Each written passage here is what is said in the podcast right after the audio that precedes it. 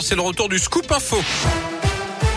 Et l'actu en Auvergne avec vous, Colin Cotte. Colin, bonjour. Bonjour Yannick, bonjour à tous. Et à la une de l'actualité, cette nouvelle affaire de pédocriminalité dans l'église catholique en Auvergne-Rhône-Alpes. Dans un communiqué commun publié la semaine dernière, les diocèses de Lyon, Saint-Étienne et Grenoble alertent sur les agissements d'un prêtre décédé en 1994. Le père Louis Rib aurait agressé sexuellement plusieurs personnes. Nous avons acquis la certitude en octobre dernier de la véracité des faits, précisent les trois diocèses.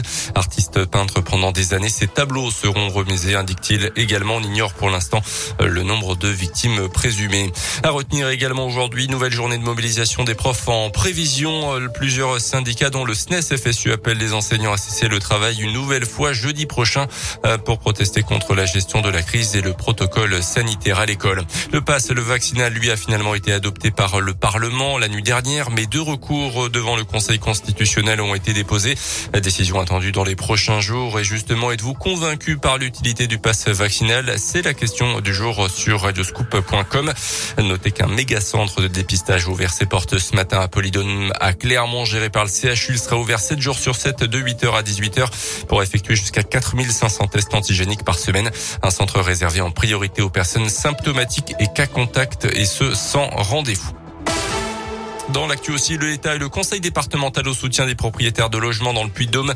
De nouveaux plans d'intérêt général viennent d'être signés dans le département. Il prévoit la mise à disposition de fonds pour aider les propriétaires éligibles qui ont besoin de faire des travaux dans leurs habitations.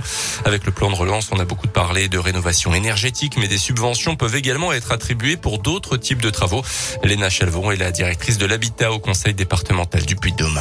Ça peut être des travaux euh, de lutte contre la précarité énergétique, par exemple euh, l'isolation des combles, l'isolation des murs. Ça peut être des travaux aussi d'adaptation euh, pour les personnes âgées ou les personnes en situation de handicap qui ont besoin d'installer un monte-escalier, de changer une baignoire en douche. Et ça va s'adresser aussi aux personnes qui vivent dans un habitat très dégradé, c'est ce qu'on appelle l'habitat indigne, où là on est sur des rénovations beaucoup plus globales. Il va y avoir une visite à domicile, des préconisations de travaux. Donc nous on est là aussi pour les conseiller et faire en sorte que leur plan de financement soit le plus abouti possible.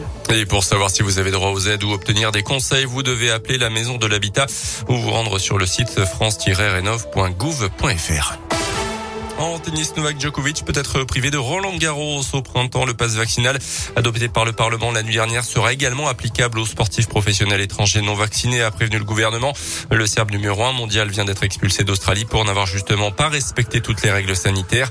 Euh, sur les cours au début du premier tour et cinq Français déjà qualifiés pour le second tour de l'Open d'Australie qui a débuté donc sans le numéro 1 mondial.